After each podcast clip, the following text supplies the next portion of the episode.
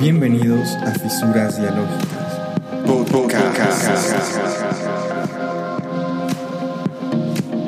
Episodio 3.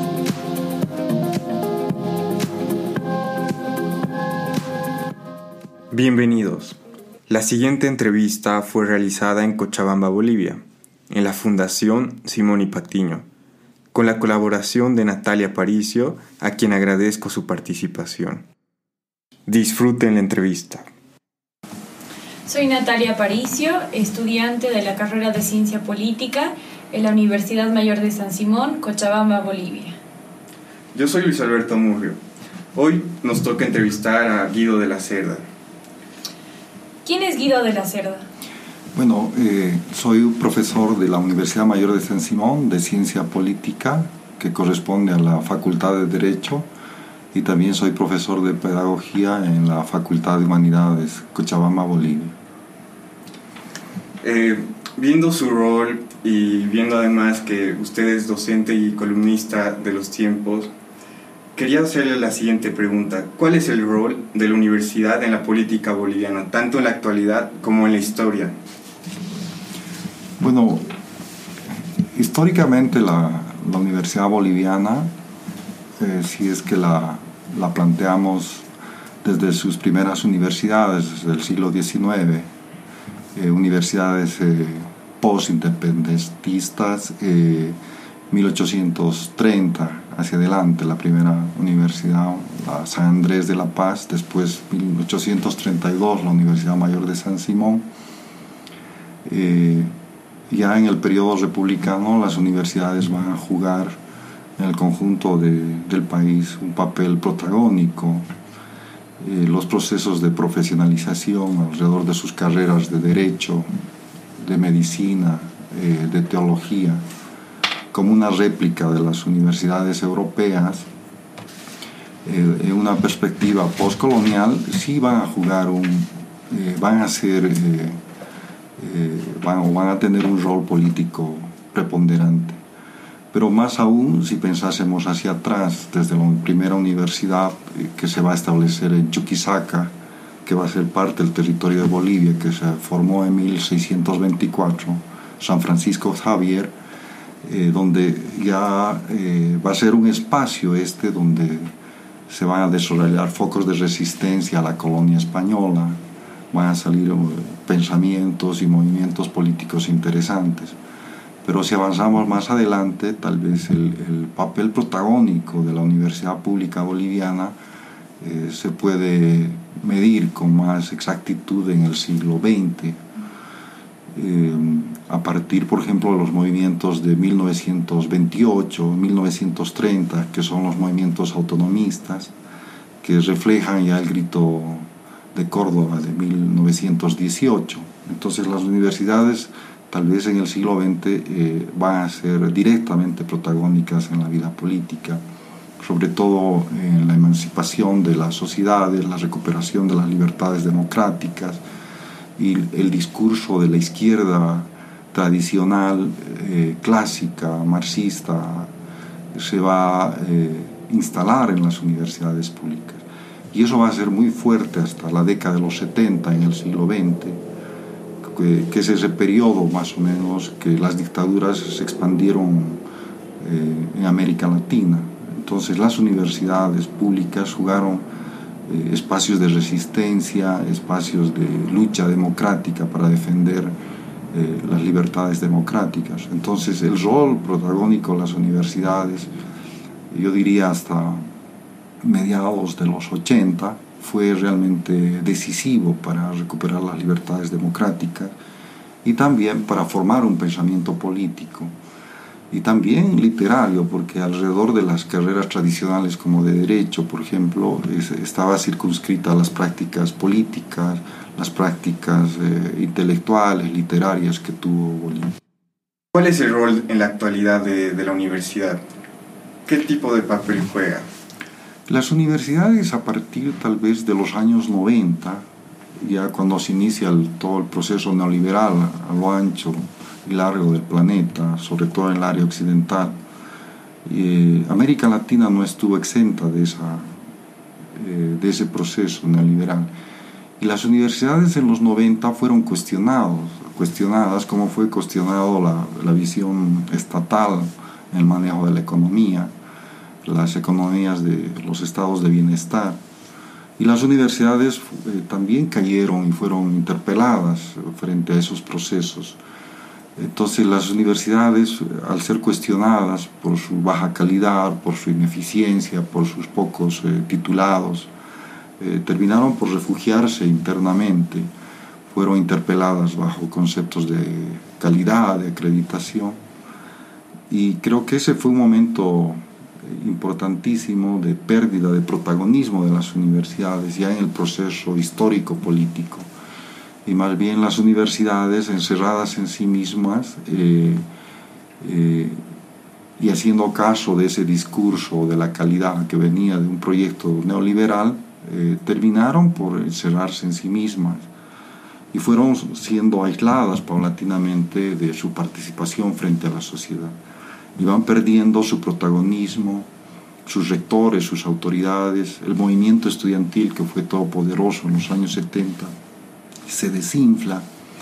Eh, yo recuerdo que hemos escrito el año 2000 un libro que se llamó de la, de la revolución a la evaluación universitaria, precisamente para identificar esta ruptura de esa vieja universidad clásica que luchaba por las libertades democráticas, que representaba un pensamiento socialista, una visión marxista, y se convirtió en una universidad más liberal, más aburguesada, aunque eh, paradójicamente abierta de manera indiscriminada a los sectores eh, populares o a los sectores más marginados de la, de la población.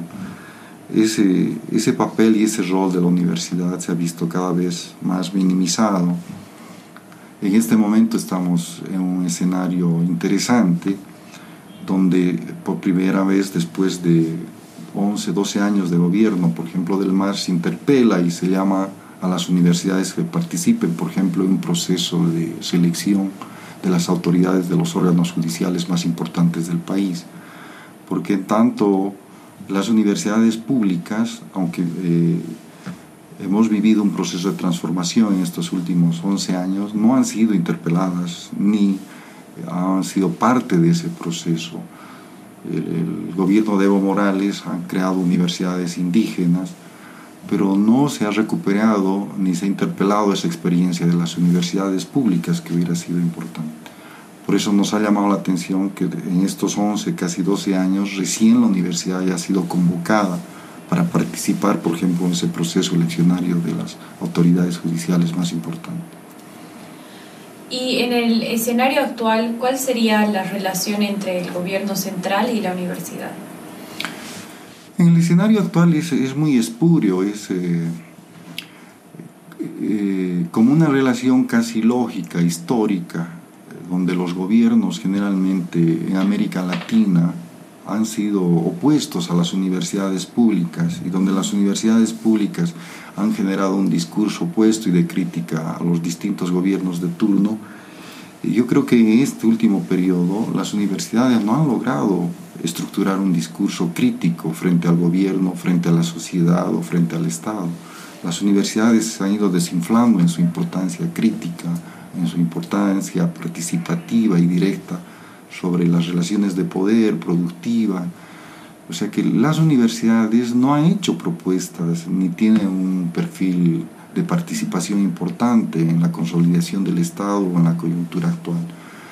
Eh, en ese escenario más bien han aparecido las universidades privadas y sí las universidades privadas en algún sentido han sido interpeladas y están participando de, del esquema de gobierno, por lo menos eh, en el marco de sus intereses y en, en la perspectiva de mantenerse alertas frente a las políticas que el gobierno pueda implementar. Cambiando otro punto, ¿Nos podría dar una explicación de la política boliviana en la actualidad, sobre todo con la incursión del partido del MAS en el gobierno? Yo creo que mm, podríamos decir que hay una, hay una gran ruptura eh, respecto de lo que podría ser eh, el proceso clásico de interpretación de la política boliviana a partir del nacionalismo revolucionario que se genera a partir de 1952. La, historia política boliviana generalmente se la ha leído desde ese ángulo. Es decir, a partir de 1952 el MNR, el partido de esa época, logra articular el discurso del nacionalismo revolucionario, articula una alianza de clases a todos los sectores y proyecta grandes cambios, que va a ser una ruptura con un sistema feudal, terrateniente, minero, eh, que venía, se venía arrastrando desde el siglo XIX. Creo que Evo Morales y las dictaduras, hasta Banzer, incluso las, hasta las dictaduras del 1980-81, todavía reflejan ese, ese esquema de, de la práctica económica y política, un discurso nacionalista y que oscila entre políticas populistas y políticas eh, liberales burguesas. Entonces, en esa oscilación se explica el nacionalismo revolucionario.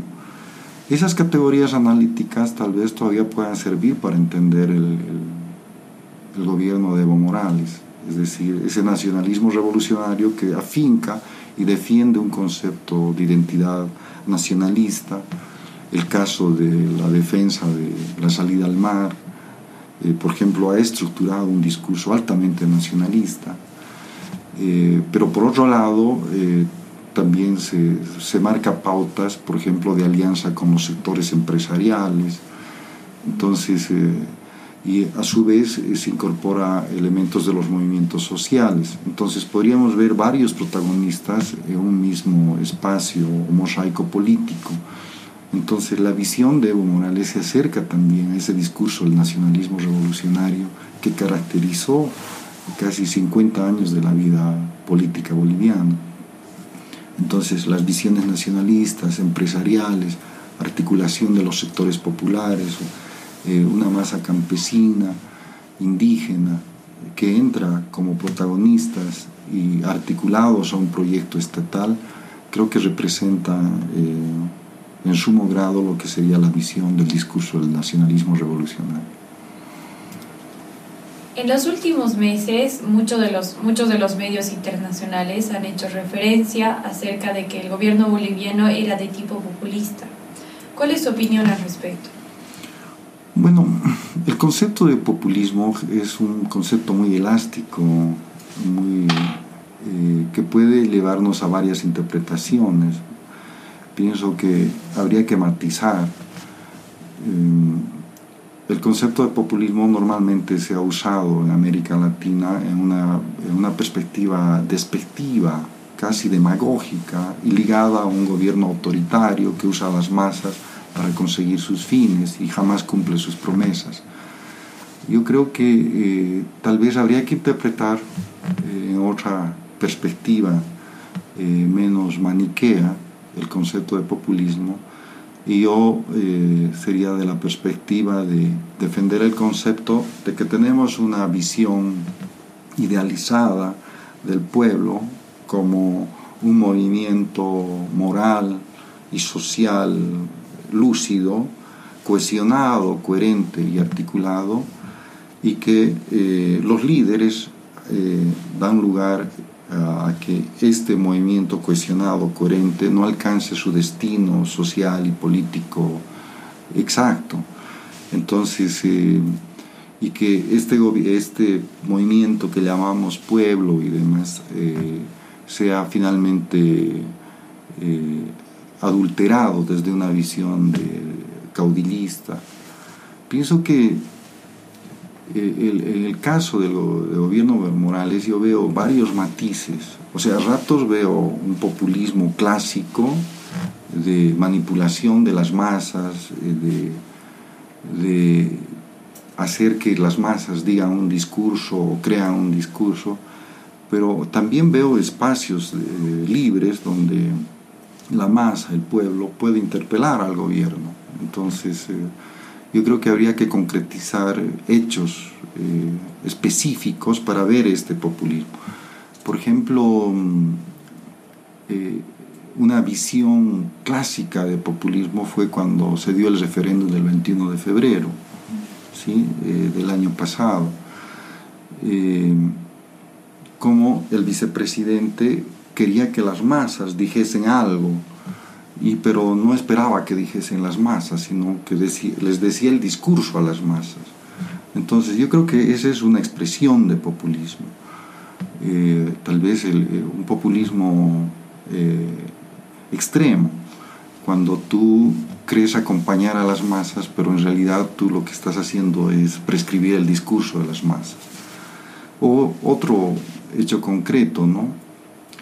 Eh, tal vez eh, la visión populista eh, que yo le llamaría neopopulismo es que estamos en una situación donde el Estado ha acumulado, gracias a esta coyuntura económica favorable, unos ingresos que son históricamente importantes para el proceso boliviano.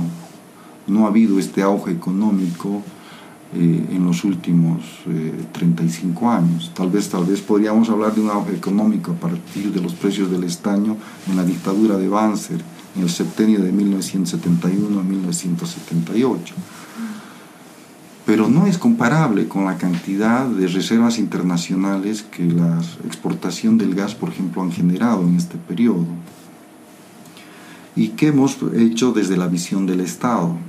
Esos recursos se han repartido en la población, se han creado los bonos a partir de, esos recursos. Pero tal vez la gran dificultad que está teniendo Bolivia, a pesar de esos recursos, es generar su industrialización o procesos productivos o generar empleo, trabajo.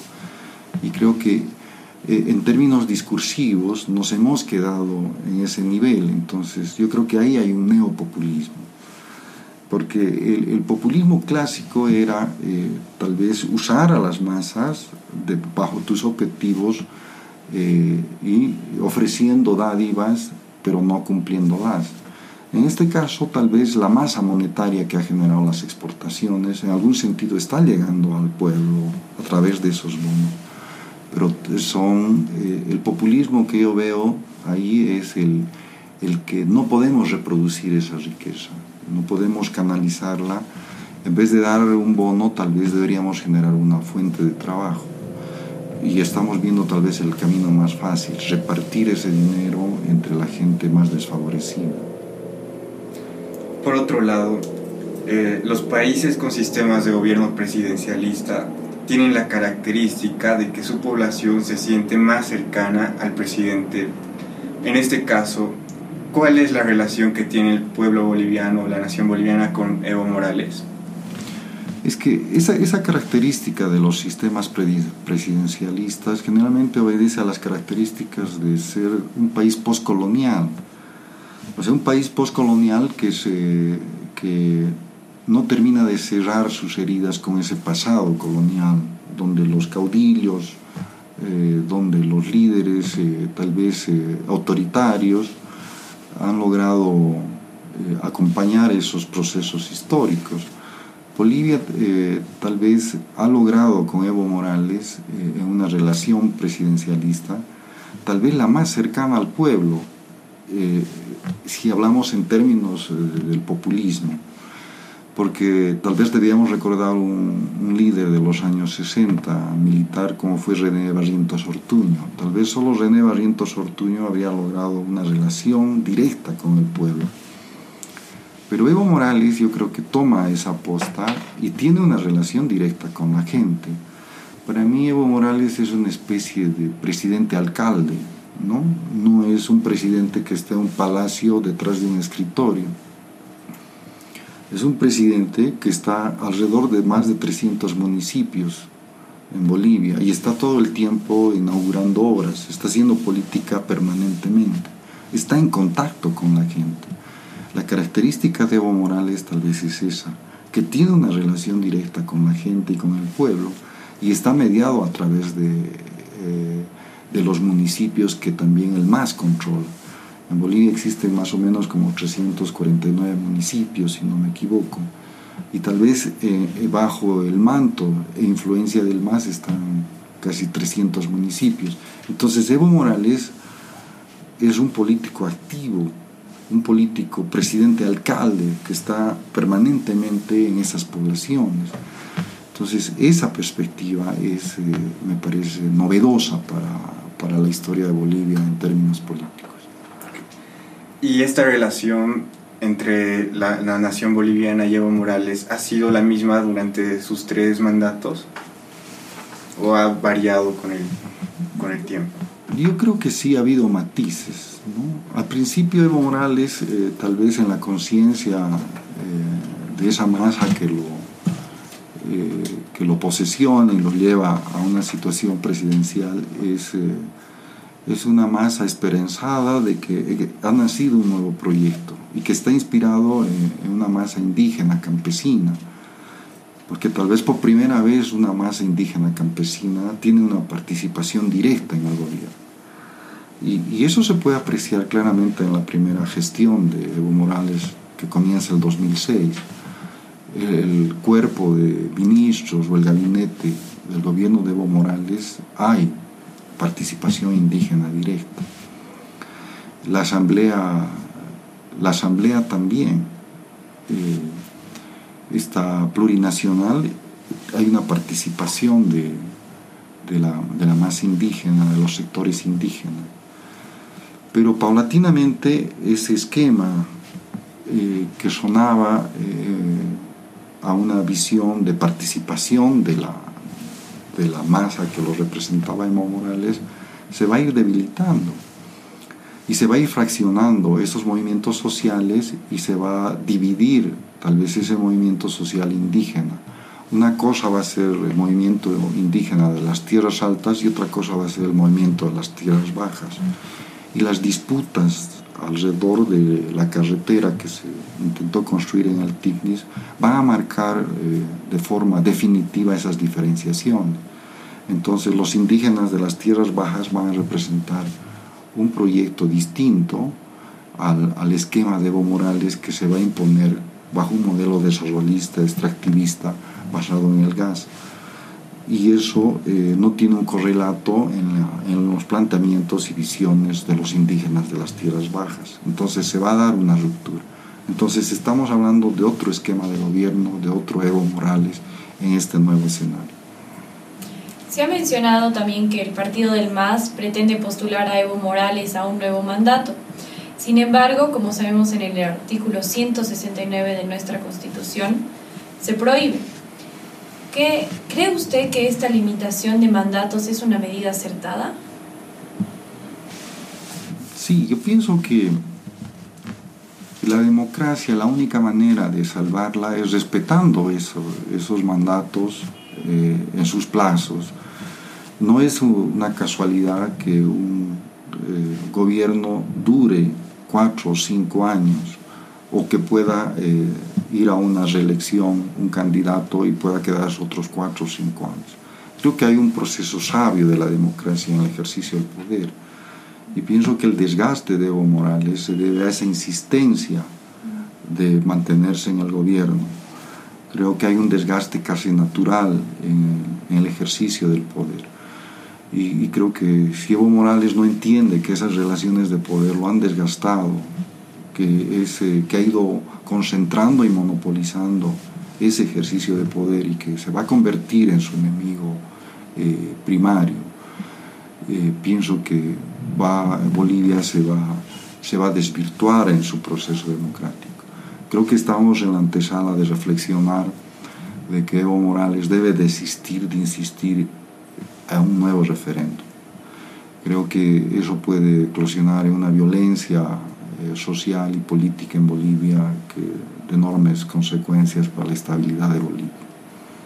Al presentarse a, una, a un nuevo mandato, eh, yendo en contra de lo, del mandato de la Constitución, en ese momento, ¿cuál cree que es el rol que los partidos opositores o la sociedad boliviana debe, debe jugar?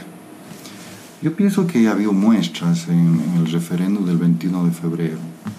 Y las muestras del 21 de febrero ha, sido decirle una mitad de la población, más uno le ha dicho a Evo Morales no, que no vaya a la reelección.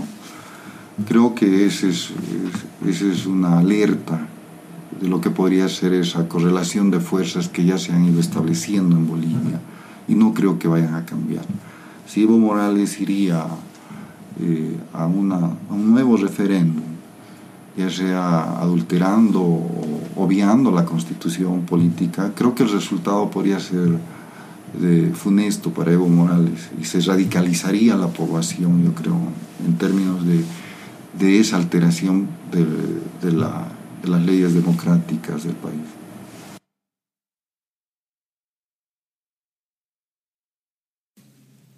Para fisuras dialógicas, toda colaboración, contribución, feedback o retroalimentación será agradecida.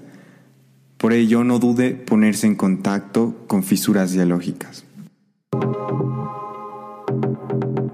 Esto fue Fisuras Dialógicas.